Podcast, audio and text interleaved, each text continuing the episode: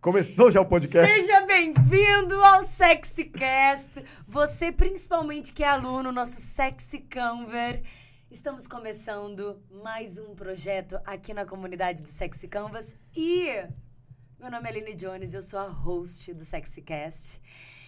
E hoje nós temos uma presença que ela é ilustre. Não teria como não começar por ele. O pai da teoria, o hacker da mente humana, um cientista, mas também revolucionário. O único brasileiro que tem coragem de dizer que quer ganhar um Nobel. André Diamant, muito obrigada. É André Diamant, né? André Diamant, André sem acento. Ah, prazer. Prazer. É a Aline, né? Prazer é todo seu, meu querido. Ah, Ah. prazer. Sexycast. O prazer é todo seu. Então vamos fazer esse bordão a partir de hoje. Vai ser o bordão do SexyCast. E você já comenta aqui embaixo se você acha um bom bordão. Ah, não, é você que é host, né? Mas eu vou lá também. e aproveita e já dá o like, porque vai ser muito bom. Vai mudar a sua vida esse papo, né? E também já segue aqui. Como é que é? Segue o canal, não? Ih, caraca. Assina o canal também, não é? É, segue. segue o ca- Não, Assina o canal. não. Produção, qual é o nome disso? E eles rodaram na matéria de youtubers. Gente, é o que assi- é, se inscreve no canal. Porra. Se inscreve no canal e, pô. É isso. André Diamant. O homem que eu me apaixonei. Mas também o pai dessa teoria. Dos seus filhos. Ah, desculpa. Eu, primeiro, obrigada. Tô um pouco nervosa, né? Afinal de contas, de frente. A gente tá sempre frente a frente na terapia de casal, mas agora a gente tá frente a frente pro público. É diferente. É diferente. Mas hoje a gente vai contar um pouquinho dos bastidores dessa relação amorosa, que também é hoje uma relação profissional. Mas antes de tudo, antes de começar por nós, eu quero começar por você. O SexyCast vai ser um espaço para a gente falar bastante sobre Selfie 1, Selfie 2 Selfie 3. A jornada do Sexy Canver, que quem é aluno sabe, mas às vezes a gente precisa de exemplos, a gente precisa olhar a jornada do outro para poder entender a nossa. E eu queria entender como é, como foi, como está sendo a jornada do Sexy Canver pro pai da teoria. Ahn, eu acho que vale resumir para vocês o que é esse papo de selfie 1, selfie 2, selfie 3, que é, que é integrante da, da teoria. Eu vou falar para eles porque tu já conhece melhor que eu.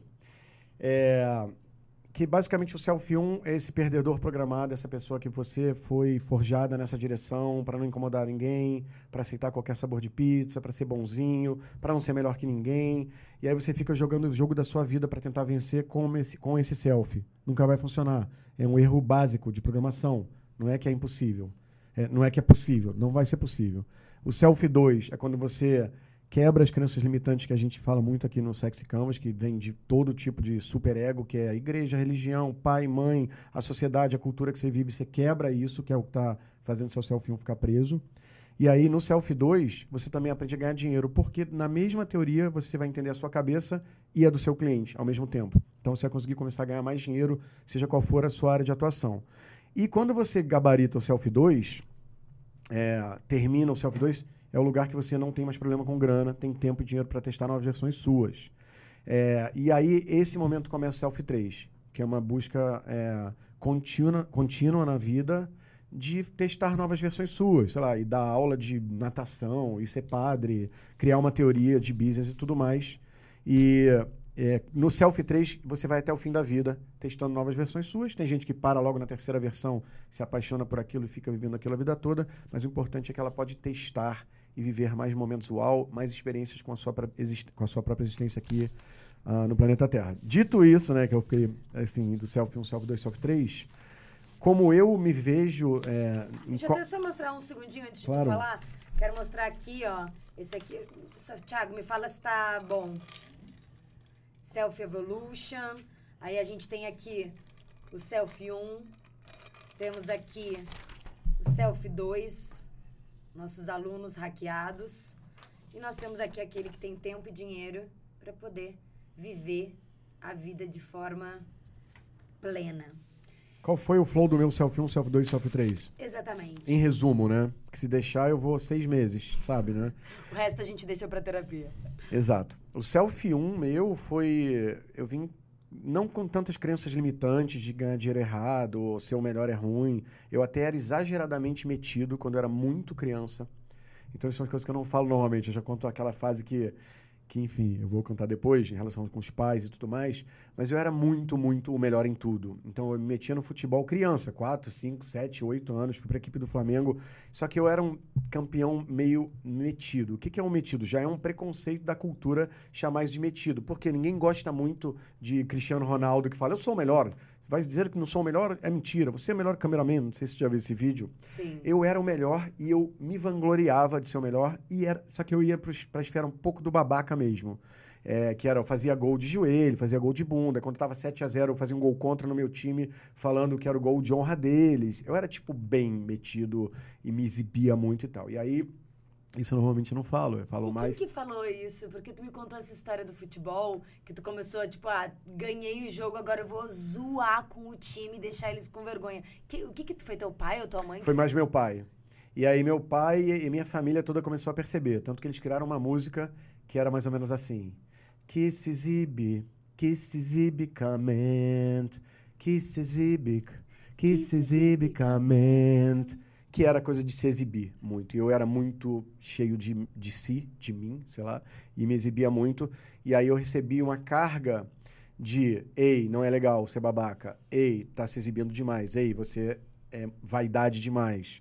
E as pessoas vão te odiar em algum lugar. em parte, a parte babaca estava certo, mas veio muito forte, então pegou além do babaca o de se alto falar, não, mando bem. Eu sou foda. Foi um, eu fiquei traumatizado por ser muito exibido, então foi aquele 80 que foi meio pro 10, pro 8, quando tinha que ter ido pro 40. Então eu vivi isso.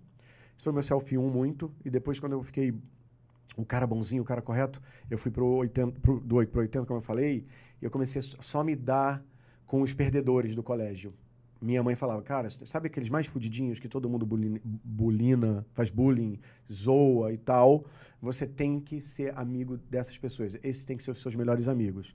E outros ensinamentos estranhos do tipo que eu discordo até hoje, mas não foi por mal, que é os seus piores inimigos ainda serão seus melhores amigos.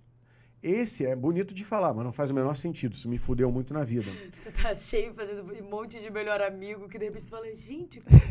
eu escolhi todos na safra dos piores inimigos. Não faz sentido. Não, não, não pensem assim.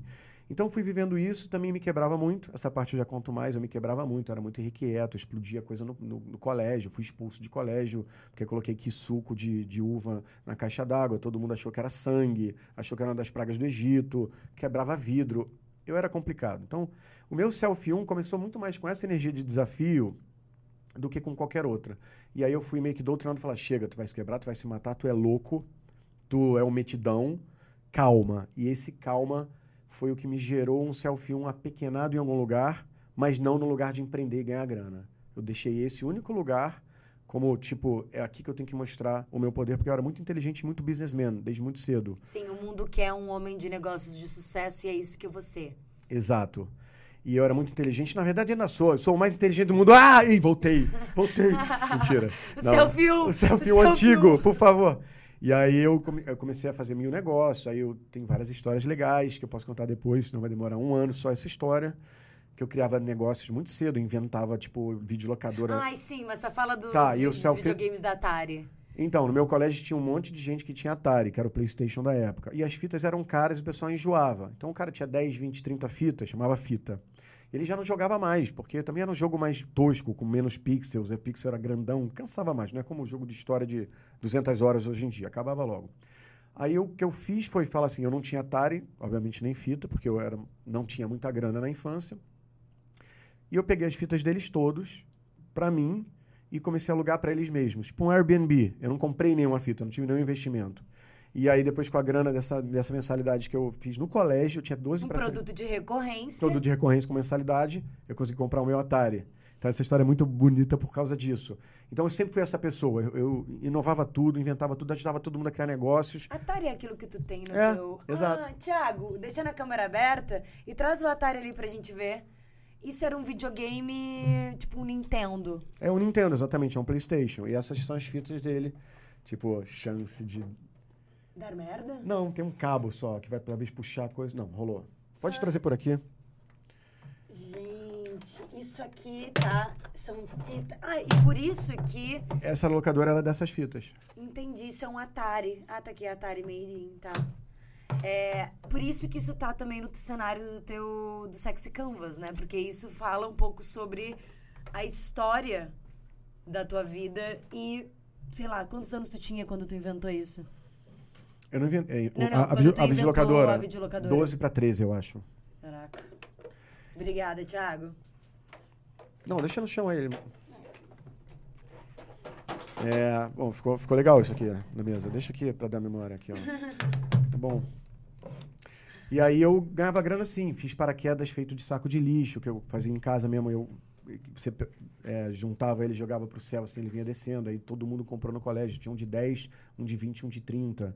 E detalhe, quando eu vendia não era nem reais, ia ser 10 mil cruzeiros, um bagulho assim, porque eu tenho 50 anos. É, Ah, é? é, eu tenho 50 anos, gato, que estamos juntos. Pô, eu gosto. Eu sou o seu coroa. É, e aí, e aí eu, a vida toda me dediquei ao Selfie 2. A verdade é essa. Não é o ideal, inclusive. Não se dediquem somente ao Selfie 2. Eu fiz isso. Aí mais tarde eu vendi a empresa, fiquei com maior grana. E aí é, passei a ter tempo e dinheiro para testar novas versões, versões minhas. Porém. Porém, teve um percalço inimaginável que eu entrei em depressão. Mas eu não tenho depressão porque eu tava gabaritei o Selfie 2. Eu entrei em depressão porque eu só joguei o Selfie 2 a vida toda. Me conectei pouco. Era Sim, muito... que isso inclusive é uma coisa que a gente, A gente- fala é. como namorado, que eu, o- na minha jornada, o Self 2 é ganhar dinheiro, sempre eu tive muito preconceito. Pra mim, dinheiro sempre foi sinônimo de coisas ruins. Porque é por coisas de traumas infantis mesmo, de, sei lá, é, pensar que a minha mãe biológica não pôde me criar porque ela não tinha dinheiro. E aí eu. Algo basal na Aline Nenê, na Nini Nenê. A Nini Nenê. É, algo basal fala: "Din- a minha mãe biológica está indo embora porque não tem dinheiro para me cuidar. Meu Deus, então eu associei que dinheiro é uma coisa ruim e passei a vida inteira sem selfie 2, só vivendo o meu selfie 1, que é o que todo mundo tem, e tendo notas de selfie 3, porque graças a Deus eu tive o privilégio de ter um dinheiro, nunca me faltou. Então eu podia experimentar versões de mim mesma, mas quando eu conheci o Sex Canvas eu falei, cara, esse selfie 2 é importante, porque nem sempre eu vou ter vou ser produtiva, vou ter na me- melhor idade, a, te- a minha, meu trabalho como atriz também. Então, é, aí eu falei, preciso pensar no meu selfie 2 para garantir minimamente é, tempo e dinheiro no futuro. E o que é o contrário de ti, porque você não viveu um selfie 3, né? Você ficou entre o 1 e o 2. Teoricamente, sim. E o que foi isso que me gerou é, questões mais na frente. Mas eu também não fui zero Self 3. Então, eu tive uma empresa de ecoturismo, eu mergulhava, eu fui agente secreto, eu fui paraquedista, eu jogava muito futebol. Então, gra- é, graças ao universo, eu tive meu Self 3 nesse lugar de atleta, energia, curtir. É, ia a festas sim, mas muito poucas. E meus amigos iam pra boate direto. Eu, eu tava sempre hackeando os sistemas, virando noite. Falava, não, hoje eu vou invadir Rússia, depois Turquia. E era a minha onda. E eu. E também namorei, também fiquei, tipo. Ah, é? Não, meu amor, foi só como você é a minha primeira.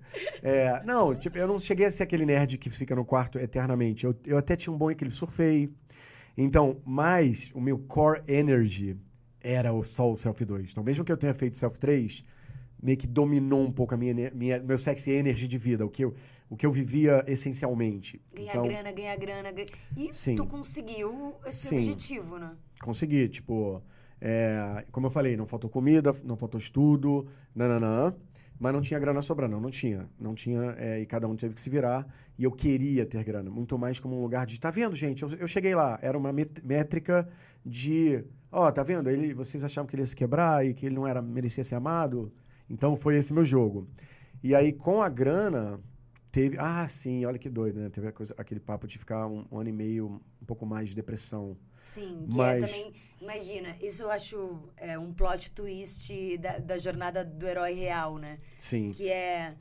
Eu lembro que tu conta a história de ficar ligando pro Itaú, e naquela época que o saldo era. no telebanco pelo telefone. É, e tu pegava e ficava, ah, o seu saldo é de tantos milhões de reais.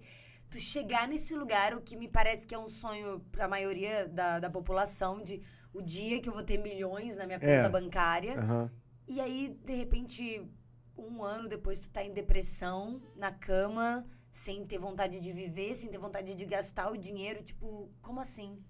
foi isso. É, quando eu fiquei ligando pro telebanco lá, seu saldo de tantos milhões, é muito surreal esse dia mesmo. Todo empresário deseja fazer um exit, que chama, né, uma saída em inglês. Que é, é quando você vende a sua empresa para uma corporação financeira. Exato. E faz cash out mesmo, porque às vezes você pode misturar com uma reserva meio que misturou com arezo e parte foi grana, mas a maior parte foi em ações.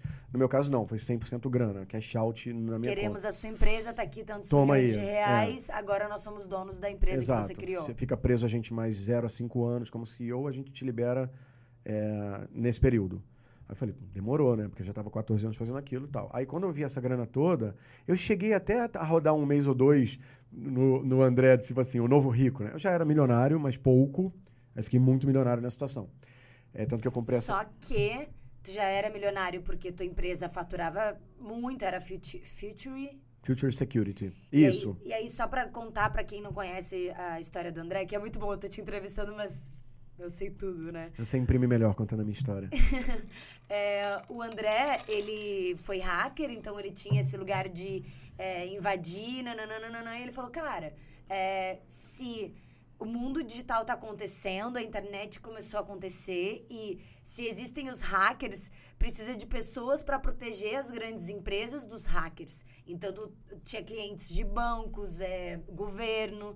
Então, ele começou a fazer a segurança da informação de grandes empresas e aí que a Future cresceu. Então, ele já tinha milhões, mas era de faturamento da empresa, trabalho muito trabalho, é, buscar cliente, então era ah, é, relação. Né? É, eu nem tinha tantos milhões, sendo muito sincero, eu tinha um milhão e tal. Depois de 14, 13 anos na empresa. Ou seja, olhando o digital hoje em dia, era meio nada para tanto, tantos anos, né? Mas era tipo um milhão, milhão e... Tu recém tinha chegado a ser um milionário depois de 14 anos de empresa? Não, eu fiquei milionário é, aos 28 e era muito difícil escalar no mercado de segurança de informação. Então não tinha 5 milhões quando foi vendido. Foi um Sim. pouco mais de. Um pouco mais, na verdade, de 2 milhões, 2 milhões e pouco.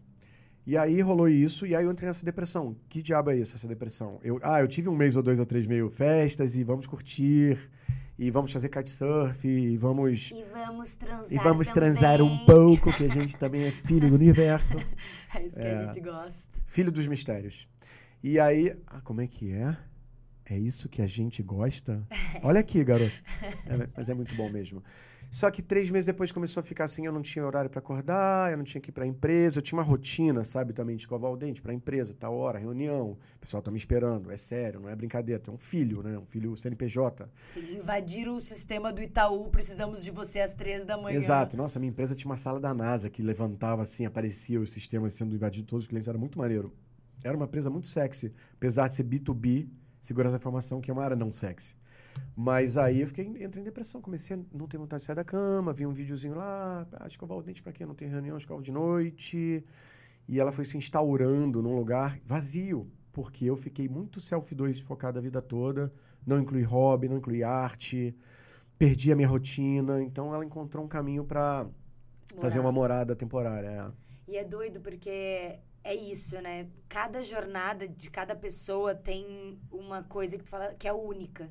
E realmente, é, no momento que tu é um cara que trabalha 10 horas por dia, tem uma empresa, um nível de responsabilidade, e de repente, do nada, tu fala assim: ah, tá aqui milhões na tua conta e eu te tiro tudo que tu fazia, tudo que te motivava a acordar.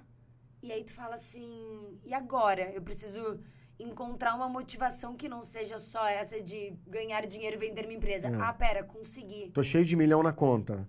Mesmo assim. E aí tu vê que tu não teve, tu não criou uma cultura nos 14 anos de empresa que tu teve, é, uma cultura de ir construindo o que tu realmente amava. Que seria jogar o Self 2 com o Self 3 junto, que é o que a gente ensina hoje no Sexy Canvas. Sim, foi isso.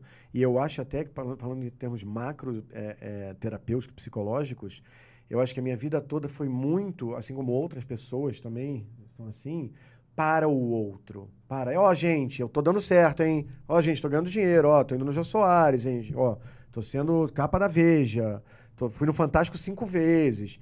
Era muito mais um jogo para o superego, para o outro. Então, energeticamente, era um pouco um jogo do, pô, eu me amo, pô, vamos ali curtir uma trilha, pô, se cuida, pô. Eu, eu me cuidava só para ficar bonito, para ficar sarado. Então, é, é, foi meio que um desligamento do id e do auto-amor, que eu, a gente fala muito sobre isso, fala muito sobre isso, Sexy Canvas, é, que também, quando eu parei de ter conexão muito com o mundo, que é que alimentava a minha gasolina, eu comecei a, a não ter como substituir com trocas internas.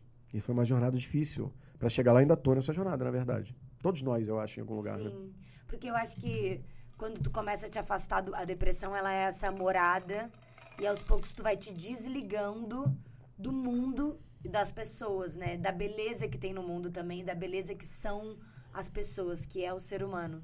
E eu acho que te conhecendo depois e e hoje a gente combinou que a gente ia falar coisas que geralmente a gente não fala, porque eu não sou uma host qualquer e tu não é qualquer convidado.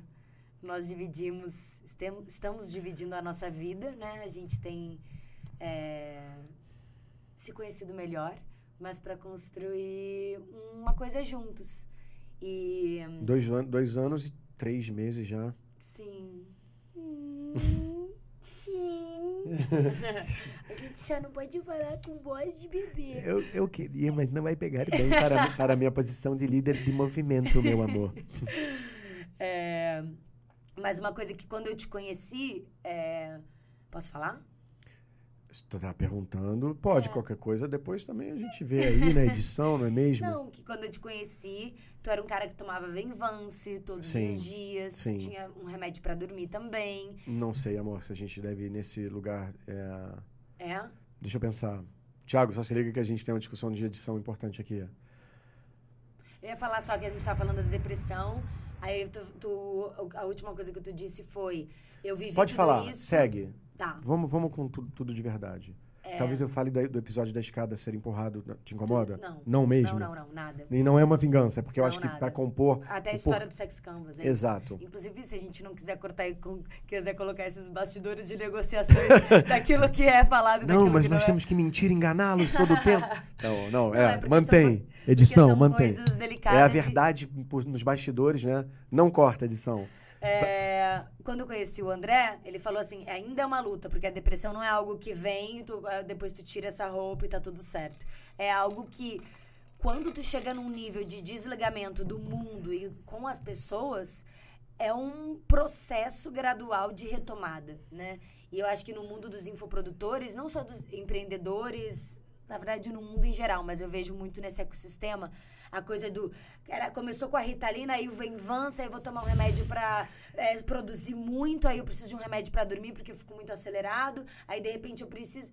E aí, quando a gente se conheceu, você tomava o Venvance e tomava para dormir. Sim. E a gente passou juntos. Quase todo dia. Eu pulava fim de semana. E a gente passou juntos por um processo de desintoxicação de remédios. Sim. A gente virou guardiões da medicina também. Sim. Com ayahuasca, rapé, Nós podemos ter o nosso próprio trabalho de ayahuasca e essas demais medicinas do, dos indígenas da floresta. Muito legal. Em breve, você vai tomar ayahuasca com a Aline Jones e André Diamant. e, então, enfim, a gente passou juntos por esse processo Sim. já, né? Foi um, foram dois anos intensos nesse lugar. Para dizer também que é uma trajetória que não é passei do selfie 1, agora eu sou selfie 2 e agora eu sou selfie 3. Isso não existe. É, esses três selfies todo tempo você está se relacionando com eles. É uma costura entre eles. Às vezes, tu, de repente, tu atingiu o teu primeiro milhão, mas aí tu tem uma retomada de selfie 1 por algum motivo, alguma ferida aberta. De repente tu já tá no. Tá, resolveu o teu selfie 1, mas tu não sabe o novo, não sabe testar versões tuas, não tem coragem, ousa, ousadia. No caso pra... do selfie 2, já não, resolveu o selfie 2. É, já, isso. Tá. E aí é, não sabe como. Testar novas versões, porque eu acho que vão te julgar ou sei lá o que, se não se libertou. Exato. Mas por isso, uma coisa que é muito importante. Sim, acontece isso com todo mundo, comigo especialmente mais, porque eu fiquei focado em selfie 2 mas muita gente é focada em selfie 2, foca em ganhar dinheiro, mas por isso que o, que o Sexy Flow, o, o, a jornada do selfie, na verdade, funciona muito bem. Porque quando a pessoa conseguiu ir pro 2, quebrou crenças limitantes, claro que ela tem um hábito, ela vai lembrar daquele aniversário, ela vai, volta e meia, ficar puxando pro selfie 1, porque é uma força muito grande da, da, de tantos anos de vida vivendo daquele jeito. Mas aí quando ela vai jogando o jogo do selfie 2 e começa a vencer o fato dela ter mais grana, é muito doido isso, parece bem óbvio. O fato dela ter mais grana, ela, se ela começa a voltar às vezes pro selfie 1, fica triste, não consegue ter um namorado, outras questões que você não cura tão rápido, ela vai ter grana para uma boa terapia. Ela vai ter grana para técnicas também de cura. Então a grana não é só para ter tempo e dinheiro de testar novas versões. A grana também é para você ter tempo de investir num personal trainer, num botox, numa autoestima, numa, numa terapia cara que a galera que é selfie e não tem grana não consegue. Então é um ciclo virtuoso que sim, haverá percalços no caminho do selfie 3, mas com grana os percalços são mais é, doces. Que eu acho que essa é uma das minhas principais curas com relação à minha jornada do selfie.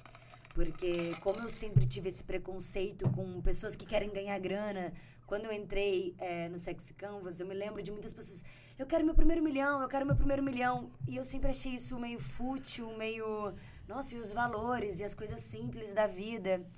E aí, depois que eu comecei a entender que era uma cura que eu precisava fazer com relação a dinheiro, é, colocar cada coisa no seu devido lugar, o dinheiro é meio, muita gente não tem, e por não ter, acontece muitas coisas ruins na vida dessas pessoas.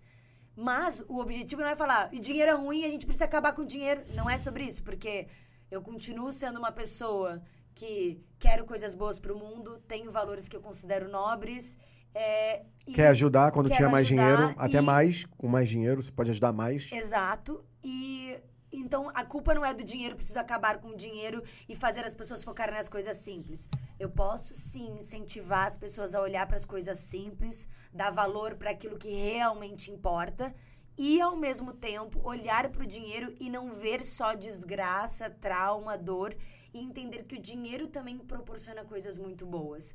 Como hoje eu vejo no meu Self 2 que eu, eu pago meu inglês, eu pago a minha aula de cavalo, eu pago um treinamento de ator que é um treinamento contínuo que eu tô fazendo, que eu nunca pude fazer. Quando que eu, na minha vida como artista, que já foi muito privilegiada, que já tive muitos bons já trabalhos. Já fez série na HBO, ganhou uma grana e tal. Já, já tive fama. já tive muito dinheiro também. É mas quando que eu pensei que eu poderia investir em cinco coisas que eu amo para aprender e pagar por isso mensalmente? Talvez a Aline do Selfie falaria, não, ainda capricorniana, né? Não, não, não, tu tá esbanjando fazendo cinco hobbies ou cinco coisas aleatórias, é muito dinheiro isso. Eu não conseguiria também me permitir porque eu não tinha uma estabilidade, também não tenho ainda, né? Mas é, não tinha uma estabilidade de falar é, daqui a seis meses vai acabar meu dinheiro, mas eu. Enfim, aquela, aquele gerenciamento financeiro que todo mundo faz. Mas eu percebo, não, o dinheiro é bom. Quando tu tá com uma cabeça boa, quando tu administra bem. E quando tu é bom e é ético. Tu. Ele te proporciona coisas importantes, valores importantes também, cultura. Viajar não é só para postar no Instagram, é sobre conhecer um lugar diferente, conhecer seres humanos num lugar completamente diferente, falar, cara, é, isso te expande. Enriquece a, a, a pessoa, né? Sim. Cara, foi muito importante você falar sobre isso, porque isso é a principal questão do sexy canvas, que é o item ganância, inclusive. Porque quando você vira para um povo e fala que ganância é pecado, por mais que, ah, não, André, ganância é só pensar em dinheiro. Tudo bem, mas o tema dinheiro, ganância e afins é, você dizer para uma população inteira que é pecado, você justamente leva as pessoas para esse outro lado, que é o dinheiro é feio, dinheiro é horrível, dinheiro é coisa do capeta. Não é, de, não é que eles falaram, gente, dinheiro, sei lá, cuida aí, reza um Pai Nosso e tu fica bem. Não, é dinheiro, é vai morrer com, como um, um, um pecado capital, punido com pena de morte. Então, nunca o capitalismo de nenhum país vai funcionar enquanto é, tiver um domínio mental das pessoas em cima dessa cultura base religiosa da Igreja Católica Apostólica Romana, no lugar de dinheiro é feio. E porque o barato, você, o resumo que você falou, é, você continua num drivada ou focada, vou ganhar o primeiro milhão, quero Ferrari. Mas é tão delicioso não ter o dinheiro como um, um problema.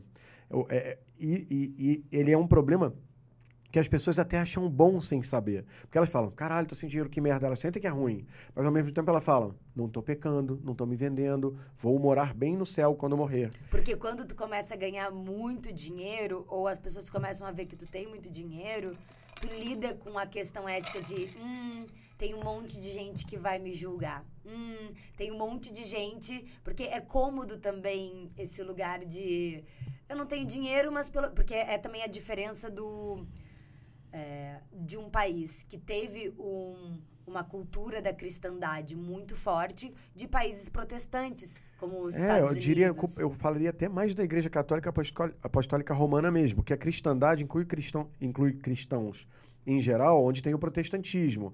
Mas, em geral, a cristandade já é meio briga com o capitalismo e com a ciência, mas a- o- o- acho que o que pegou no Brasil foram é, 523 anos de, de história de origem de ah, catolicismo e filosofia portuguesa também, que é um pouco mais burocrática, um pouco não tão inovadora, apesar de serem conquistadores é, de terras, na época deles eram mu- muito, eles eram muito inovadores e tal, mas eu acho que é mais realmente catolicismo apostólico romano que atrasou a nossa relação com o capitalismo. Nem sei se é, para outras coisas não, não- é, foi ruim, mas eu te digo, o Brasil, na prática, ficou um país bosta em ciência, bosta em business, inovação, indústria, tal, indústria falida, e bosta em ética. Muita gente se trai, muita gente se mente, muito sócio se rouba. Então, deu ruim, galera, em todas as verticals, em todos os caminhos.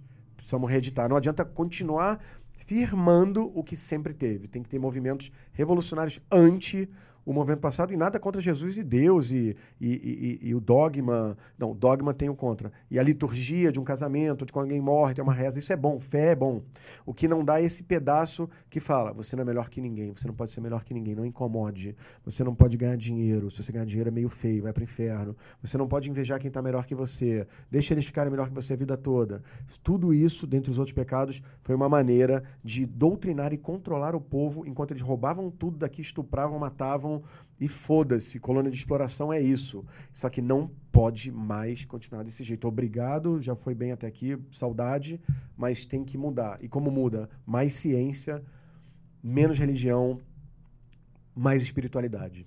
Sim, sim. E é, é uma mentalidade o que a gente está falando, né? É uma mentalidade é, de um país, de uma cultura. E aí eu fiz sociologia e política, né? Sou, sou uma socióloga formada. E me marcou Ai, muito. que. Hum, Hum. para! Tá a perna embaixo da mesa, que isso? É, e me marcou muito o livro do Max Weber, A Ética Protestante e o Espírito Capitalista.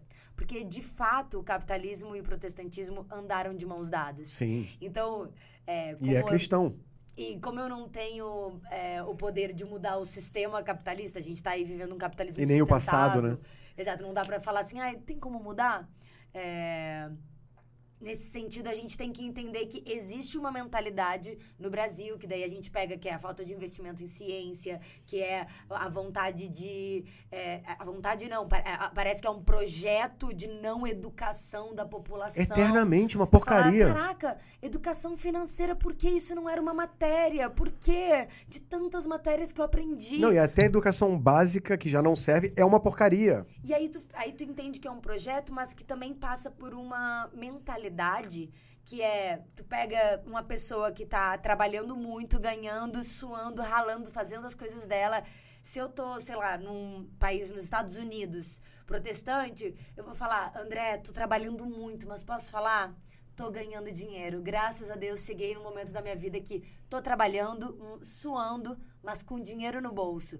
Aí nos Estados Unidos, ou essa mentalidade mais protestante do trabalho e de te orgulhar dos teus frutos do trabalho, vai falar: nossa, que demais, que incrível. Aí como que vai ser aqui no Brasil? Vai ser ruim. Em geral, até o rico, por exemplo, o cara que trabalhou muito ganhou muita grana, pegando um exemplo até mais exacerbado que o seu. O rico, ele vai falar: ah, é, não, tá difícil, a legislação é difícil, os funcionários reclamam muito. Ah, mas olha, eu sou rico hoje, mas já sofri muito, já entreguei quentinha, já peguei chuva. O rico aqui, ele precisa contar toda uma história, ou quem tá classe média alta, já começa a ter que contar uma história para todo mundo meio que fala assim, ei, ele tá rico, ei, mas ele sofreu, ele é fudido. Ah, então tudo bem. É, isso é uma estragação da cabeça das que- pessoas. E nesse sentido, existe. é, tudo na vida tem. É, é um prisma, né? Então, existe sim um lugar que eu partilho dessa opinião, que é. Sim, porque, até porque o meu self-1 e a minha questão com o dinheiro, é, durante toda a minha vida, eu fui construindo argumentos para isso, né? É, existe uma parte que é doença e existe uma parte de a Aline analisando e falando: existe, existe uma desigualdade no mundo, uma Sim. desigualdade horrorosa e a- existem mui- poucas pessoas que têm muito e muitas pessoas que têm pouco.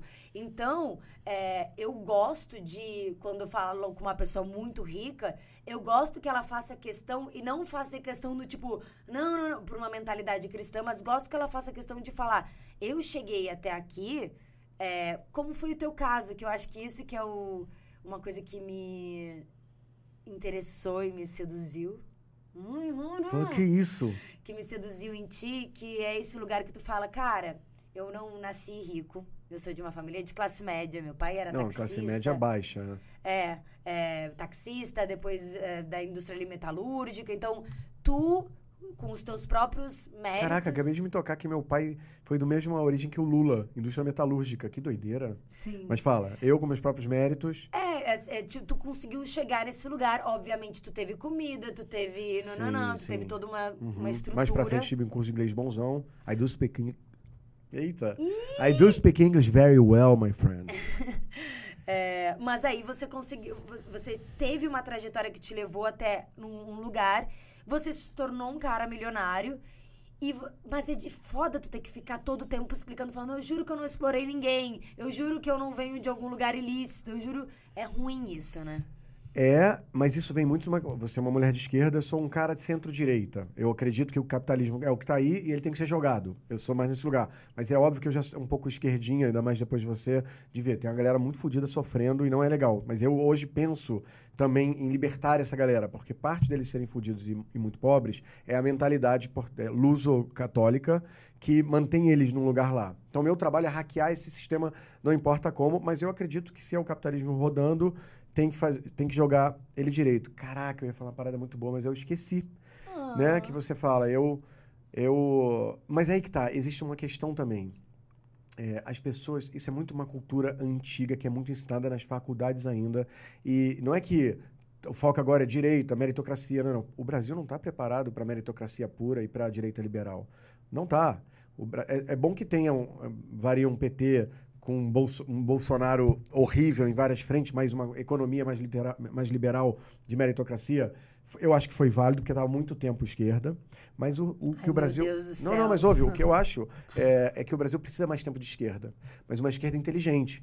Uma esquerda que não demoniza o dinheiro. Uma esquerda que fomenta ciência. Muitas vezes a, a esquerda libera muita é, mais verba para ciência e tecnologia do que a direita. Então, o que eu acho, espera, é que existe um, uma maneira antiquada de olhar a história por conta do como se, se estuda nas faculdades e tal, que é uma coisa assim, são antagonismos falsificados. É como assim, o capitalismo está de um lado, do lado, aí, vamos dizer, a esquerda, socialismo está do outro, e é um contra o outro. Não é.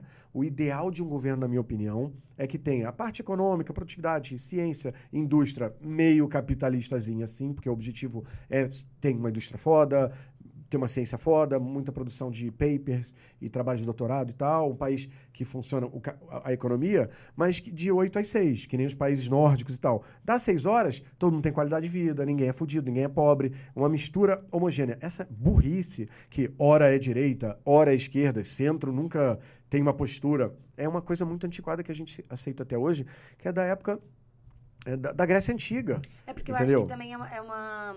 É, o melhor de cada dis... lado junto, Sim. entendeu? Eu acho que tem que ser. Com certeza. Eu acho que tem uma, é, tem uma disputa ideológica, né? Obviamente, que faz com que... Quais são as prioridades do governo, né? Então, é, tu é um cara que teve uma jornada é, muito conectada à tecnologia, à tecnologia de ponta. Então, eu entendo... É, que para te acompanhar a nossa ida para Marte, acompanhar tudo que está acontecendo com o chat GPT-4, acompanhar os carros elétricos, é tecnologia de ponta. E aí, quando tu pega os países desenvolvidos para países subdesenvolvidos como o Brasil, você fala assim, caraca, tipo, eu quero eu quero estar tá lá, eu quero estar tá nessa... Eu queria que o meu país tivesse essa tecnologia de ponta. E a gente está muito aquém disso. Então, eu consigo entender que... É, a questão da. Hoje em dia, por conta de tudo que a gente está vivendo, é, a gente vive esse lugar que poderia pegar o melhor dos dois mundos. A gente pode tentar resolver a desigualdade, pensar em renda mínima, aquelas coisas todas. É, mas também a gente precisa. Poderia ser um país de tecnologia de ponta. A gente poderia desenvolver muito Sim, a nossa como a Índia ciência. fez um pouco, como a Coreia do Sul fez um pouco nos anos 80. Só que nu- nunca acontece esse renascimento do Brasil por conta dessa coisa direita contra esquerda, religião a gente contra capitalismo. brigando entre si e tem um processo também que é entender como que a gente pode otimizar para que a gente possa estar num lugar de, eh, de ponto de tecnologia, mas ao mesmo tempo a gente está cuidando das nossas questões basais. E aí, só mais uma coisa que eu queria falar, que eu acho que tem duas coisas que é o micro e o macro, né? Que é uma coisa é tu analisar a sociedade, o que eu fiz durante muito tempo. É, outra coisa é tu analisar o micro. Tem um lugar que é eu saber que eu estou em determinada condição social e é mobilidade social parece uma ilusão. Tudo isso é muito bom para eu entender e ter consciência de classe. Porém, é, tem um lugar também que é. Aí eu pe- pego muito o ecossistema empreendedor.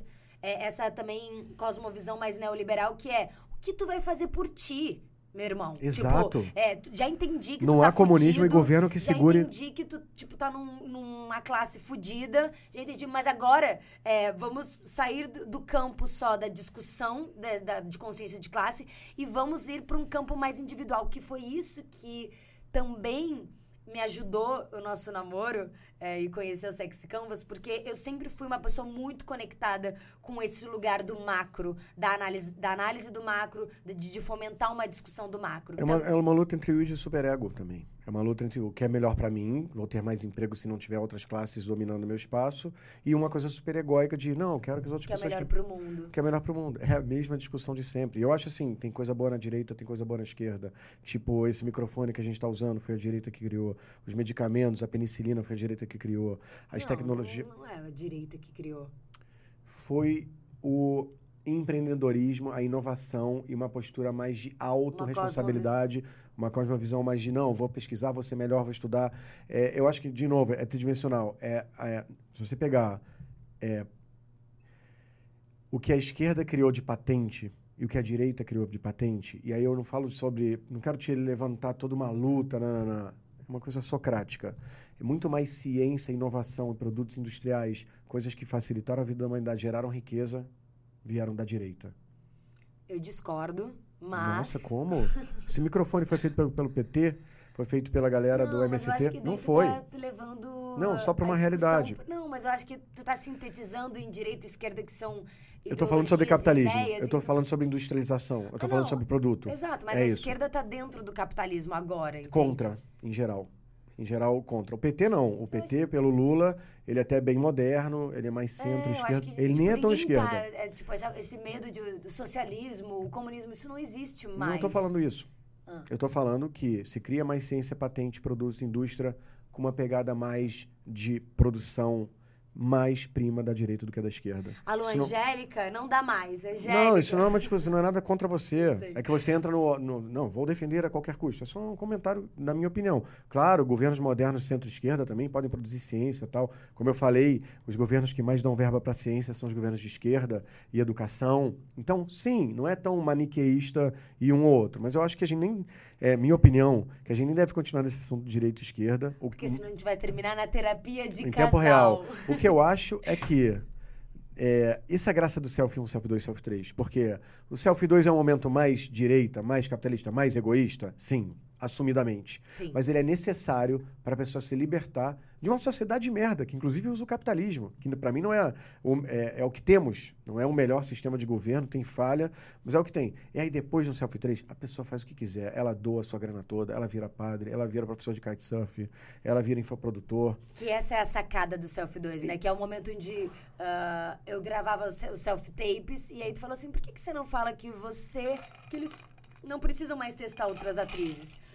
Faz um self-tape um self -tape dizendo... diferente de todo mundo. Vocês me encontraram, vocês me encontraram, vocês não precisam testar outras atrizes, porque eu sou a Laura, o nome da personagem. E aí tu, tu faz com tanta segurança, tu fala com tanta. Tu, com uma força de, de que é sobre você. Tem um, Por isso também esse lugar do egoísmo, né? Do, Sim. da filosofia sexy. Seja egoísta. Mas não seja egoísta e foda-se o É, mundo. não é o Mas babacão. é nesse momento, aqui dentro, a gente quer que você cresça. A gente quer que você que vende uma lingerie venda mais lingeries que outras pessoas à tua volta. Então, neste momento, o que nos importa é que você encontre algo único, um diferencial e você lute por isso. E você não fale, ah, não, mas tem fulano que tem lingeries incríveis, ah, mas tem. Não, não. Agora é sobre você e como você vai crescer. Sim, eu tenho um monte, a gente tem um monte de aluno que super altruísta, super fofo, doava duas cestas básicas, doava a própria cama, é, vivia fazendo é, coisas sociais, ia no hospital, ajudava mesmo, participava de cuidar dos outros, o que é muito bom, façam isso, isso é excelente. Só que hoje essa pessoa tem mais de 15 milhões de reais e ela faz isso com muito mais tempo livre, com mais vontade, muito mais cestas básicas, muito mais dinheiro. Então, até para ser um altruísta melhor e até uma pessoa que divide melhor renda, daí eu puxo um pouco para uma coisa de esquerda e tal, é, com mais grana é melhor. Bem. Tem até uma frase que a gente fala assim, é, para ajudar. Não é uma coisa nem outra, né? Para se para ajudar os outros, começa se ajudando. Exatamente. É, é, assim, é, é, uma discussão sobre ame ao próximo como a ti mesmo. É uma frase muito inteligente de Jesus. O pessoal fala: se tu estivesse amando muito, se cuidando, você vai amar o próximo muito mais. Só que o pessoal traduziu erroneamente para enganar a galera e tornar rebanho um ame ao próximo mais que a ti mesmo na prática. Então, ah, não, o que isso, gente? Não quero incomodar. Ah, não, pode fazer, não, não se preocupa comigo. A gente ama, se ama menos do que ao próximo. Assim, eu até recriei essa frase com todo o respeito que eu tenho ao, ao filósofo melhor de todos os tempos, Jesus, que é ame ao próximo depois de a ti mesmo. Acho que seria o ideal nessa parada, entendeu? E aí. Sim. É e aí eu queria te perguntar, é, nesse processo que. Como foi a criação do Sex Canvas? Porque ele movimenta tudo isso. Tu viveu um pouco a tua própria jornada do selfie. Quando que tu falou assim, caraca, existe esses selfies, existe esses 14 itens, os sete pecados, eles estão atrapalhando uh, o empreendedorismo brasileiro. É, como que foi o teu processo de concatenar tudo isso? Em resumo, nossa, em resumo é difícil para mim. Começou lá atrás, quando eu percebia já que a sociedade estava toda cagada, que tinha a maior parte das pessoas estava vivendo vidas infelizes, ou porque não tinham grana, ou porque estavam o tempo todo agradando todo mundo, era uma grande falsificação de persona, persona vem de personagem, então todo humano era meio personagem. Aí o pessoal, é, sei lá, às vezes casava com quem não queria, e aí ia te contar do casamento falava: Nossa, casamento é difícil, nossa, juntar a escova de dente, nossa, é muito difícil. Pô, a gente nem transa mais, é sofrido. Aí eu ouvia as pessoas falando isso, eu pensava: Pô, então ela vai trocar de vida em algum momento, separar. Não, mas a vida é isso, a vida é sofrer. A vida é ficar nesse caminho. Aí via pessoas começando cada vez mais se drogar e, e, e, e se anestesiar para sobreviver a uma vida sem o aus. Aí eu também percebia que os bichos tinham uma vida mais natural que a nossa. Tipo, essa história da pomba que eu falo muito na teoria é desde os meus 15 anos. Eu via as pombas comendo comida, transando, voando, cagando na nossa cabeça. Aquela coisa que eu falo do Sex and Academy. Eu falava, caralho, o pessoal tem nojo de pomba, mas a pomba faz o que ela quer. Ela acorda às 11h30, ela malha. tô zoando aqui, essa foi a rotina da Aline hoje. ela, ela transa, ela voa. Não, isso, isso não. só galinha? Não, só galinha, só pomba. É. Nossa. É que você imitou uma galinha, né? Pombinha, como o Romeu chamava, eu acho que é a Julieta. Ah, ah não, você imitou uma pomba, você fez aquele. Trrr. Só que parecia um galo. Você fez um. Que, é, surgiu alguma assustou. coisa que era. Mas o fato é, a pomba vive uma vida muito mais conectada à sua essência do que os humanos. Eu falava, caralho, que doideira, né? A gente vive a vida. Ah, mas fazer o quê, né? Tinha essa mentalidade brasileira de não questionar, fazer o quê? A vida é isso, né? Trabalhar mesmo pra caralho. Coisa que eu fiz. Isso foi o início. Aí depois, em 2011, quando eu saí da depressão, com a ajuda de muitos amigos, eu comecei a trabalhar no empreendedorismo. Aí eu via no empreendedorismo nas startups. Fizemos os primeiros eventos de empreendedorismo no Brasil, 2011. Fizemos um Startup Weekend numa favela. Tipo, eu tinha o meu lado, eu tinha, sempre tive o meu lado meio esquerda social. E aí, eu comecei a ver que não eram só as pessoas que estavam fodidas e tinham vidas adiadas. As empresas também. Mesmo as startups super modernas, elas sempre faziam as coisas na tentativa e erro, dependendo da informação, a opinião do cliente. Nunca se criava uma empresa do zero, uma ideia, sei lá, uma videolocadora de Atari. Tipo, caramba, mas vamos usar é, coisas otimizadas para dar certo. Não, era tentativa e erro, cópia Aí eu falava, caraca, não só as pessoas não estão otimizadas, como as empresas não estão otimizadas para darem certo. Tanto que o Sebrae fala, e a gente lá, eu fui presidente da Associação Brasileira de Startups, estou rindo porque eu falo isso sempre. Eu vi a estatística, muitas startups faliam, eu falava, caralho, mas é um negócio tão moderno, por que, que tantas falham? Não está é, otimizado. E aí, E tudo na intuição. tudo na né? intuição, na Ah, cópia. mas por que, que a gente não vende isso? Por que, que a gente não formata esse produto assim? Aí depois que eu te conheci, é tipo, não, tem um pensamento, já tem um produto provavelmente parecido com esse no mercado. Vai tentar Vai entender. pegar uma pista, exato. Exatamente. que é sobre marketing de diferenciação. E aí, para culminar, eu comecei a criar uma palestra em 2002, 2013, quando eu voltei para startup, chamada The Sexy Startups. Esse foi o primeiro nome. Sexy Startups era tipo, como criar uma startup sexy. E naquela época eu usava só Freud, e de ego, superego, e as coisas que fazem o humano se sentir fodão e transante. Era essa a minha teoria. Super pouco científica. Mas o Tinder dava para explicar assim, o Uber dava para explicar assim, o Instagram dava para explicar assim. Então tava tudo dando certo. E aí, quando foi 2000 e, sei lá, tem uns três anos e meio, tipo, 2019, eu, eu tava num namoro bastante tóxico, e, e no caso, eu sei que a mulher pensa, claro, é o patriarcado. Não, não era eu. E numa situação de ciúmes absurda, porque não tinha porquê, eu fui arremessado da escada da minha casa e lesionei a coluna. E comecei a, do nada, sentir dor todo dia. Foi isso que me fez voltar, inclusive, àquela última leva do Van Vans que você falou e do remédio para dormir. Eu comecei a sentir dor todo dia, doía, doía fisicamente, e eu comecei a viver uma vida de dor, que muda o nosso software mental. E eu falei, caralho, não dá para viver assim, eu não posso ficar mais tranquilão aqui na mansão, só curtindo a minha vista. Eu tenho que fazer algo, me sentir vivo. Porque tu não tá- tava, tipo, nem levantando da cama de dor. Tipo eu isso. não, eu levantava, mas quando eu sentava doía pra caralho. Quando eu levantava de novo de ficar sentado, tava tipo doendo. Nunca me doeu todo dia. Você que tá nos assistindo, você provavelmente nunca sentiu uma dor todo dia. Então isso foi muito. Apesar de que a gente descobriu que dores é uma das coisas mais pesquisadas, né? Tipo, as pessoas, ah, todo mundo sente alguma dor em algum lugar recentemente. Então, provavelmente a pessoa sente uma dor, mas naquele nível que não é do tipo, caraca, eu não tô conseguindo ser feliz porque tá doendo pra caralho. Mas até os 22, 25 anos, né, tem uma época zero dor. É. Entendeu? Então tem um período da vida que você fala, Ê, vamos fazer o quê? Vamos pra balada. Não, Você não tá pensando, está me doendo ou não sei o quê. Então é- é, começa um pouco mais velho. E aí foi quando eu falei, cara, eu tenho que produzir algo, eu tenho que estar vivo, eu tenho que estar conectado. Resolvi tomar, voltar a tomar Vanvance, porque Vanvance é um remédio que te liga, ajuda. Eu sou TDAH, então para mim é um remédio verdadeiro. E, e aí nessa época eu comecei a falar, chega, minha teoria é muito maneira, já tem a história da pomba, já vi que a humanidade não funciona, as empresas não funcionam, já fui presidente da associação lá de startups. Chega, eu tenho que resumir isso tudo e trazer para o mundo é, algo que transforme as pessoas, as empresas, os produtos e otimize é, o dar certo, otimize o sucesso das pessoas. Aí eu passei, desde aquela época, hoje faz 13 anos que começou essa pesquisa, porque começou tipo em 2010, a gente está em 2020, é, tra- 13 anos, 2011 já era o Sex Startup, eu incluo o Sex Startup como primórdio do Sex Canvas, e eu consegui chegar numa, numa teoria que ao mesmo tempo é uma metodologia de marketing, vendas, produtação, é uma terapêutica, cura pessoas muito rápido, liberta pessoas, pelo menos a fase inicial da libertação das prisões, também é, é, uma, é, uma, é uma filosofia.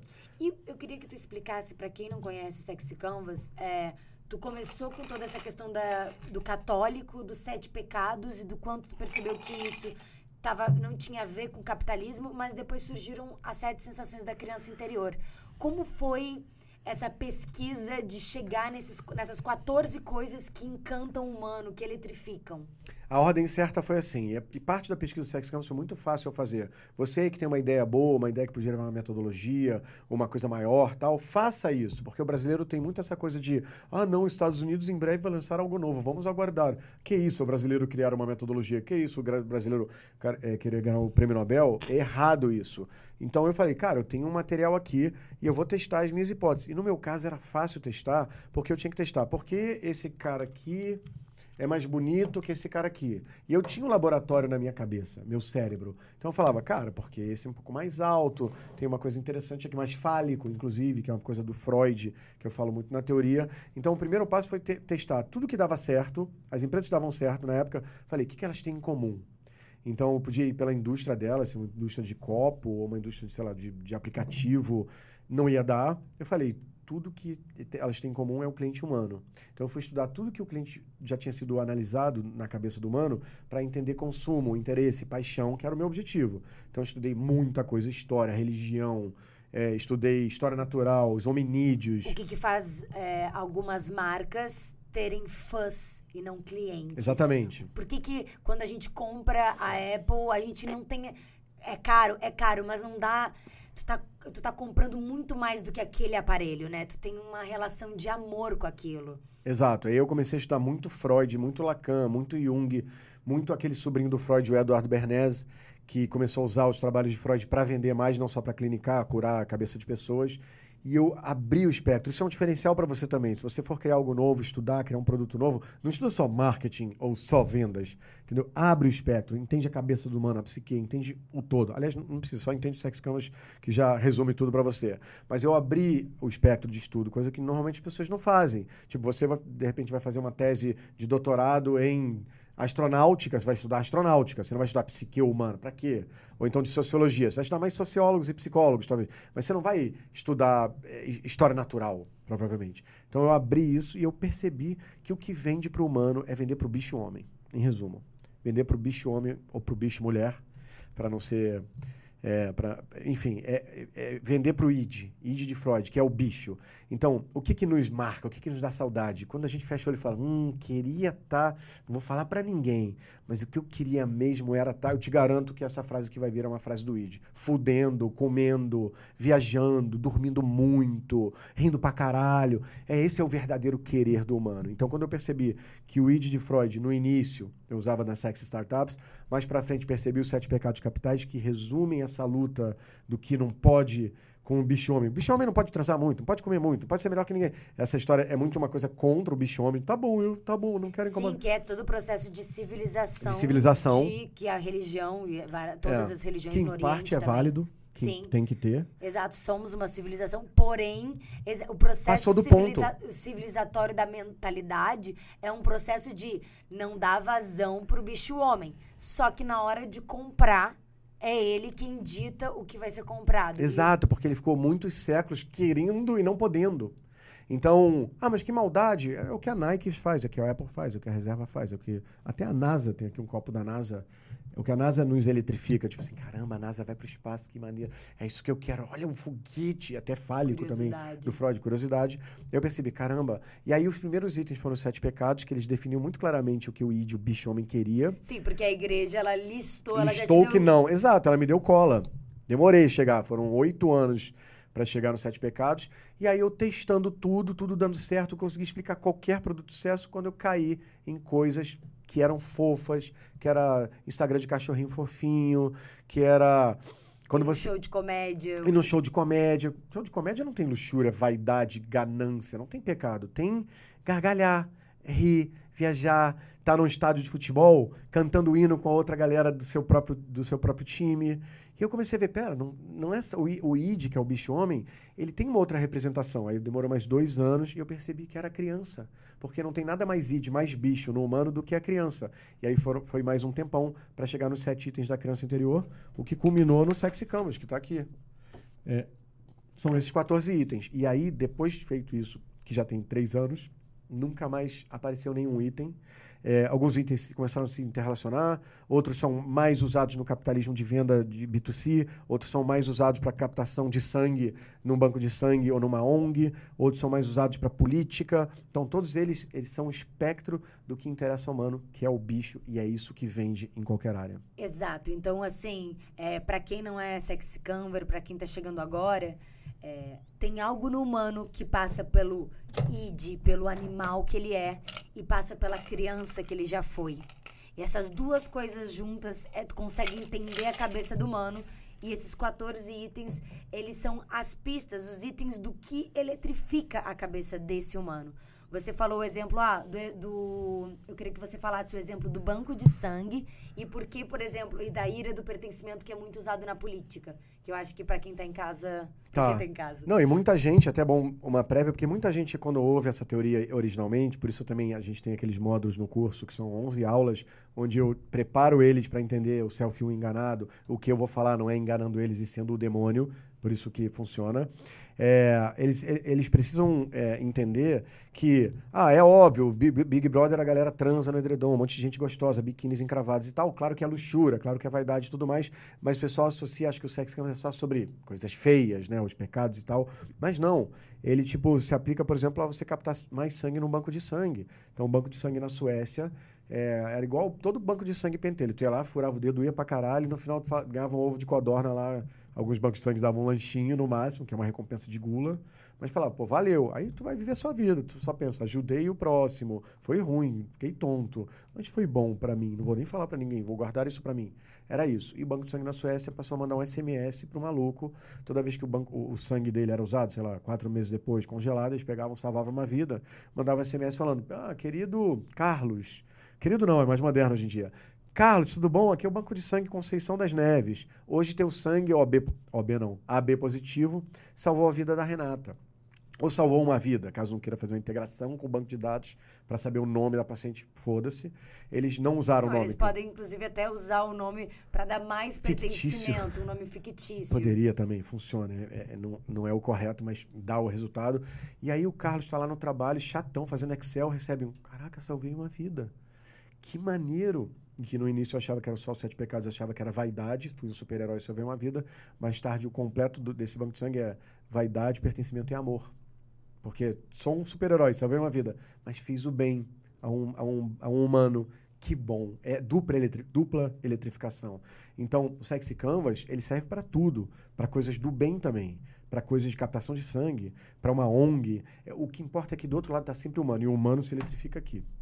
E, inclusive, no debate político, a ira, A ira e o pertencimento, não, o tempo todo. É- a gente fica meio que preso Odiando. a- a- É tipo- isso, é um problema de direita e esquerda. Desculpa te interromper. A direita odeia a esquerda, mas não estuda o que a esquerda faz. A esquerda odeia a direita, no Brasil, mas não entende o que a direita faz de fato. Os projetos de lei, cada um. Então, é com base no ódio e pertencimento. Eu sou esquerda. Pode falar o acaba que. não que... aprendendo Não um aprende. lugar de- eu, eu E não chega assim, naquele meio, Eu, não- eu, eu sou, perto dessa. Eu sou mais esquerda, talvez radical. É. E aí eu, às vezes, começo a ler uma parada. Quando tu falou pra mim assim, tipo, ah, ah porque talvez o Bolsonaro não seja tão. É, é, Tu tipo, já não ficou já com nojo. cega, eu já, eu já tenho Eu te algo que- entendo, porque realmente ele é um nojo em várias coisas. É, então eu acho que é, e, e aí é quando tu começa a entender que dentro do Sexy Canvas está a resposta de muitos movimentos, do porquê que o teu cliente vai se apaixonar pelo teu produto se você tocar nos é, itens certos, né? Dá até pra entender mais a, a pertencimento que você falou da política.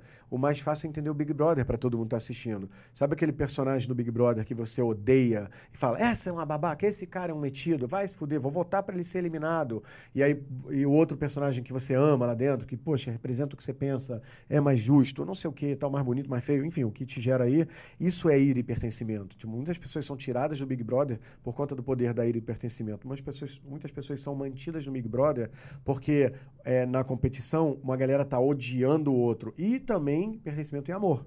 Tipo, nossa, eu amo ele, vou votar pra ele ficar. Se você tem o poder de votar pra ficar ou votar pra tirar, é, eu não sei no Big Brother hoje em dia se, se o poder do voto. Caraca, eu não assisto o Big Brother. Talvez Thiago ou você saiba, você saiba que é o a galera quando vota no Big Brother é pra tirar ou pra manter alguém? É pra tirar, né?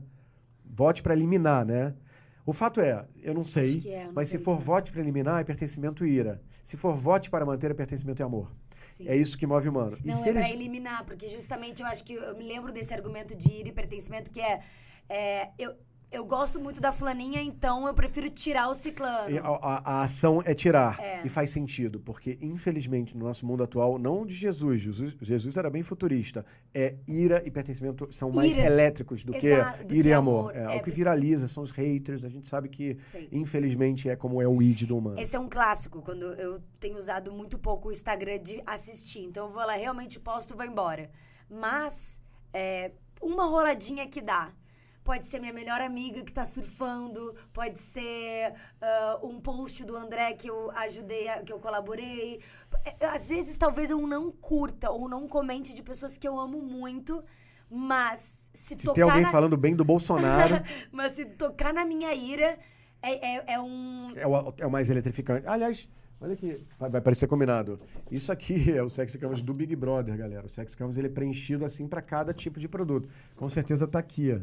É, eu tô sem óculos aqui, mas aqui deve falar que, que deve ser a eliminação, que é o que eletrifica. E faz sentido, é Porque o hater. ira, e aí dentro do Sex Canvas também, cada um desses itens, é, ele tem um grau de intensidade. E, obviamente, no que a Sim. gente tá falando, a ira, ela é, ela te move, move o humano. Tu não consegue ficar calado. É a raiva, te faz. A... Que isso? E o amor fala, ai, que fofo. Não tem um que isso. Exatamente, quando tu pensa energeticamente nesses dois itens, Sim. você consegue sentir que realmente o amor, até pensando em religião, assim, tipo, que não é uma religião, na verdade, o budismo é uma filosofia de vida, né? Tu pega o budismo, a tendência é eletrificar menos, assim. O amor, ele Sim. vai te levando pra um lugar de paz. Bem melhor, mas eletrifica menos. Mas eletrifica. É. Então, quando tu vai para realmente pro bicho animal, Ele é mais. é, é sobre a raiva que tu sente da injustiça. É. Tanto que as pessoas que mais se dão bem a nível de selfie 2, de grana, de. São as pessoas. Tu fala muito isso. ah, Eu vejo o cara que ganhou milhões, o cara que nananã, ele tem uma raiva. é. Tem Na alguma fala, né? é, tem alguma coisa que move ele. Ele pode ser a pessoa mais é, terapeutizada, analisada do mundo. Mas ainda assim tem uma injustiça. Algum pai que não se orgulhou. Eu vou mostrar para aquelas pessoas que eu me tornei um cara foda. Uma mina. Tu vê que tem uma, uma coisa de provar. Sim, os líderes de movimentos que mais geram resultado mais rápido são os que líderes baseados mais no, na ira e no ódio e no contra. Gandhi teve, teve que fazer eles, muita eles crise. subverteram muito pra gente conseguir. Muito, ele teve que passar muita fome, sofrer, não, não, não a violência e tal. E nos ensinou muito, que é muito melhor ser assim. Sei lá, Martin Luther King, tipo, ele tinha uma coisa mais ácida, mas ele era. Eu tenho um sonho que todos os americanos serão iguais. Ele não era Sim, tão. mas- O branco é filha da puta, ele era da fofura, foi assassinado. Então, infelizmente, e de efetividade, a ira e o pertencimento eh, funcionam melhor, né? É muito doido isso. Por quê? Por causa do nosso cérebro reptiliano, nosso cérebro mais antigo. Porque nós éramos bichos. Por isso todo o trabalho do id ele é perto do bicho. E o que, que o bicho é? Ele foge, ele luta, ele fica assustado. O que move ele, tipo, fudeu, vou correr, fudeu, vou matar, é o medo da morte. Então, daí que vem a coisa da ira e da raiva eletrificar mais biologicamente. né? E aí. é, Não é nenhuma questão cultural, é uma questão biológica. E aí, nesse sentido, como que tu separa? Porque, eh, até pensando que a gente vai fazer o- o- um lançamento, é, a pessoa, ela tem que se melhorar como CPF para depois se melhorar como CNPJ, né? Tipo, não- Sim. tu não muda um negócio, uma empresa, se o CEO é um cara careta. Pode até mudar, mas é mais difícil. Porque daí eh, tem uma parte que é mais CPF e uma parte que é mais CNPJ de tudo isso que a gente tá falando, né? Sim, o Sexy Canvas, a jornada que a gente criou, que eu criei, né? Tem que falar, sei eu que criei. É, é o Selfie 1, Selfie 2, Selfie 3. Então, o Selfie 1 para o Selfie 2 é, um- é uma jornada basicamente CPF, inicialmente. A pessoa tem que quebrar essas crenças limitantes e tudo mais. Senão, pode até funcionar, mas vai ser aquele. Estamos indo bem, mas já está, está ótimo. Para que crescer mais? Alguma hora vai dar uma travada nesse rolê. O que eu queria, na verdade, que tu falasse Fala. um pouco é. Porque eu acho que a maioria das pessoas confunde e fala assim, cara, o André é meio coach, porque ele tem uma parada que ele muda as pessoas, as pessoas realmente precisam se libertar.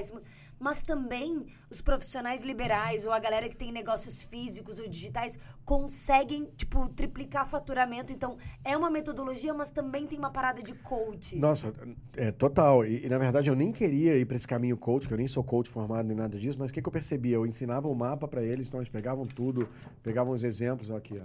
É, deixa eu mostrar para a tela de novo. Esse mapa aqui e tal. Mas quando eles iam usar essa ferramenta ultra poderosa, eles, ah, mas para que ganhar tanto dinheiro? Mas para que ser melhor que o outro e tal? E eu percebi que eu tinha que fazer um, um colchão antes do, é, do ensinamento do business, que é o principal para o Selfie 2 que senão não estava funcionando. Um monte de gente olhava, entendia, mas não tinha coragem de mudar o link da bio, não tinha coragem de ficar agressivo realmente no discurso de vendas, não tinha coragem de comprar um carro fodão, mesmo tendo grana, e gerar raiva. E várias empresas ficaram, várias pessoas, amigos e alunos ficaram milionários só com uma retirada dessas... Isso que é bom no, no módulo 0 e módulo 1, é, e também na semana 7 Pecados Milionários. Porque tu entende a cabeça do humano, aí eu, como aluna, tô entendendo a minha cabeça, mas eu também tô entendendo a cabeça do cliente que eu vou vender. Exato, na mesma hora. Exatamente. É, produção. Os estalos me chamam a atenção. Porque tu tem uma- um. Tu é Asperger, né? Sim. E aí tu te- como- fala pra galera um pouco sobre É um. É, como um, você é- essa questão da sonoridade. é qualquer som que tiver em qualquer ambiente, uma mesa, duas, três conversando, um estalo da produção que ninguém ia ligar, não é culpa sua não, Thiago. É, me chama atenção mental, eletricamente. É um pouco de bug de software. E aí, se eu tô palestrando, tem alguém conversando, ou com o celular fazendo bip, ou tô numa reunião, você sabe, é, me atrapalha. Mas meu Asperger é só nesse lugar. Tipo assim, eu olho no olho. Tipo, você olha no olho o tempo todo. As pessoas em geral, eu tenho mais dificuldade de olhar no olho o tempo todo. Já devia olhar, você já percebeu isso. Mas quando eu tenho máxima confiança, tipo família, tipo você, eu consigo olhar no olho direto. É, então, um pouco isso, mas bem pouco. De resto, eu acho que tem um lado bom, porque eu fiquei meio ultra inteligente, tipo assim, umas correlações muito diferenciadas, assim, que são me brindadas, é automático, eu não tenho esforço. Caraca, eu tenho que bolar uma teoria. Não, já me que vem pronto, eu não sei se é uma rádio extraterrestre. Douglas. O Douglas, né, como eu chamo meu cérebro, mas tem um pouco de Asperger, sim. Por falar em TDAH Douglas, também. É, queria que tu falasse um pouco, até pra ah, a gente ir encaminhando pro final, porque a gente vai viver juntos, né? A gente vai ter uma Ah, vida inteira espera. de papo. Olha aqui, eu trouxe uma coisa pra... Ah, Ai, meu Deus, que Olha aqui. lindo, amor. mas não tampa o merchandising, peraí. é amor, mas tem que ter ganância também. Eu te amo. Eu também te amo. É, essa coisa de ser Asperger, de ter essa coisa é, de ser um cara excêntrico. Tu sempre foi um cara excêntrico, inclusive o que acho que me chamou a atenção em ti e fez eu falar. E o André, hein, naquele Natal, foi o quanto tu é diferente. Claro, tu tem um jeito diferente, mas tu é um cara excêntrico e por isso que tu é líder dessa comunidade, líder desse movimento, movimento sexy. É, esse líder que tem uma energia e uma capacidade de destravar pessoas. Que eu acho que ao, ao longo desses dois E anos. rápido. Sim, é, ao longo desses dois anos eu fui uma das pessoas que desconfiava, que falava, ai, tá, aham. Mais um coach. Mais um coach. E de repente eu falei assim: não, eu vejo pessoas se transformando. Eu vejo a capacidade que a energia dele tem de ousar falar coisas para as pessoas que as pessoas não. E que são óbvias, muitas vezes são óbvias, né? Exato, porque todo mundo tem problema com o pai e com a mãe, mas não é todo dia que tu toma um café e alguém fala: e que, que me fala mais sobre esse problema do teu, com teu pai? E eu acho que esse lugar é o que faz ser ágil, mas o que te faz criar todo esse movimento. É, mas queria que tu falasse um pouco. Tu tem trazido nas tuas lives sobre essa visão, né? É, eu falo um cara excêntrico, mas quando eu penso excêntrico, eu penso visionário também. Então, existe um lugar que tu tá vendo que o. É, existe Vamos um fazer lugar... nosso, a nossa continência. É a continência do amor. Faz pra sua câmera. É tipo um, um coração. É, Existe um visionário. Existe, tu, tem- tu é um visionário. ah, e tá acontecendo um momento que tu tem chamado de singularidade, né? Yeah. Então eu queria terminar o nosso primeiro episódio do Ah, SexyCast. queria mais. é, que tu O falou- Thiago riu, a produção riu. Tá funcionando, estamos eletrificando. Queria que tu falasse um pouco sobre essa tua personalidade excêntrica e visionária, líder desse movimento sexy, olhando e dizendo: existe um momento do mundo, assim como quando surgiu a internet era um momento singular, assim como o Covid é uma parada que é, lava o mundo inteiro, não importa a cultura, a gente está vivendo um momento onde vai lavar, não importa Sim. a cultura, não importa que país que tu tá, se é desenvolvido ou subdesenvolvido, existe um lugar que está- o mundo está mudando. Vai mudar Que- tudo. Queria que tu falasse um pouco dessa perspectiva pra gente é, se encaminhar. É o apocalipse. Mas não se preocupe. Com Sexy Canvas, você sai do apocalipse melhor que antes. E arrasta pra cima. Não. Cara, o- a singularidade tecnológica, que é a principal que tá acontecendo agora, vai impactar tudo. Economias, países, tipos de emprego. Muita gente vai ficar sem emprego. Muita gente vai criar um novo tipo de emprego de vida. É, tá acontecendo tudo meio ao mesmo tempo e muito por Elon Musk. Assim, eu tenho que falar que a grande parte da transformação de singularidade vem, por exemplo, uma singularidade mais suave de uma indústria, que é a indústria do carro, que antes gastava combustível pra caramba e, e efeito estufa e tal. Elon Musk foi lá, fez a Tesla, todas as indústrias estão indo pro carro elétrico, se comprometendo, não vai ter mais carro a combustão a partir de 2038, um bagulho assim. Então, é uma singularidade numa indústria, nesse caso. Ao mesmo tempo, é, e o principal agora é o chat GPT, que tá a versão 3, depois na 3.5 Turbo, né? Nome nada sexy, e agora chegou a versão 4, que eu já testei. Galera, é assustador. Realmente, todo mundo passa a ter um gênio, não só um gênio, 35 gênios no bolso, porque você pode colocar um fazendo copy, um fazendo vendas, um atendendo cliente, um dando suporte. É muito surreal. Muda toda a economia, muda toda a relação de Marx, de capital e trabalho, muda toda a questão também de skill, do, do- do conhecimento que as pessoas têm é, impacta demais o chat GPT. Para quem não está estudando, por favor, vai ver um vídeo no YouTube falando o que, que o chat GPT, o que, que a inteligência artificial ah, é, é, da empresa do Elon Musk também muda. Sem contar... E a curiosidade é que o teu primeiro artigo científico so foi sobre Ah, inteligência pô, artificial, dá pra, dá né? pra levantar e pegar? Vou levantar, não precisa O nem Thiago cortar. não. pega, o Thiago pega. É? É, Tá pra bom. te não sair Deixa a câmera em mim, então, antes de sair, Thiago. Ou deixa no meio. Tá ali.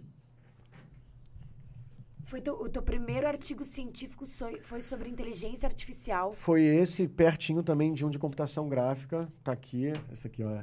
Novembro de 1991. Peraí, cê- cê tá, a câmera Eu tá no. tava nascendo. Você tava nascendo, você tinha acabado de nascer. Sim, eu tinha nove meses. Você tinha nove meses. Oh.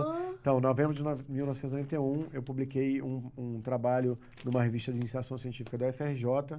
Tá aqui, eu já estava na faculdade há algum tempo, porque eu entrei muito cedo. Gente, que doideira, Sim, né, amor? A é. gente tá juntos. E no ano que eu era um bebê, Eu publiquei um paper. publicando sobre É, inteligência, artificial. Exato. Eu Tô Gente. desde essa época ligado nisso. O que aconteceu agora muda tudo.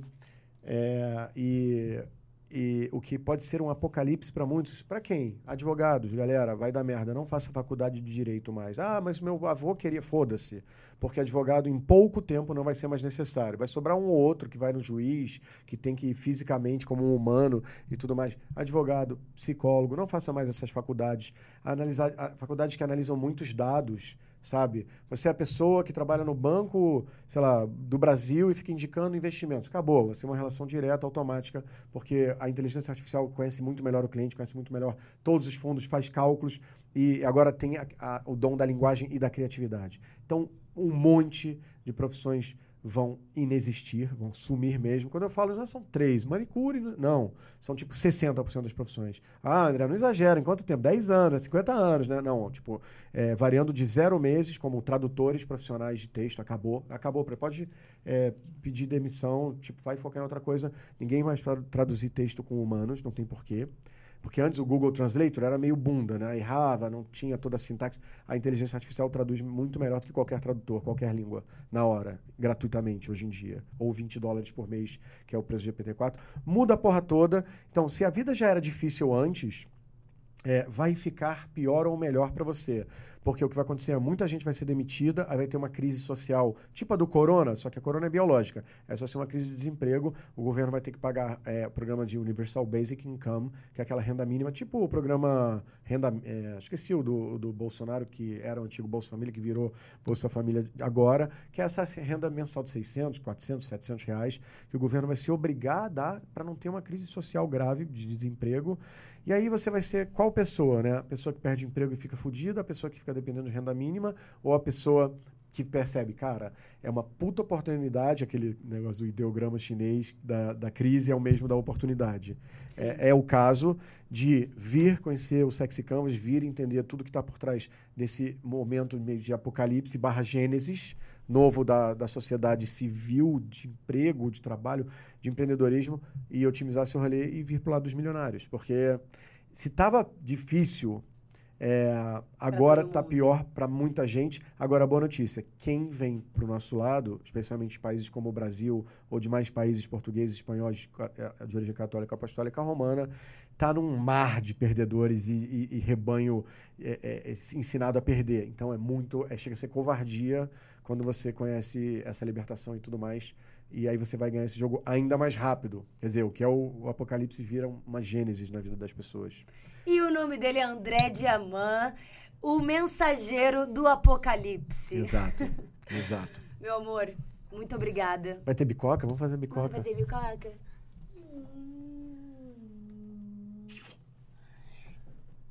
Obrigada. Te amo. Também te amo. Gratiluz. E, galera, é, venham entender esse rolê aqui pra mudar de vida aí pro Self 3. Tamo junto. Obrigado pelo convite.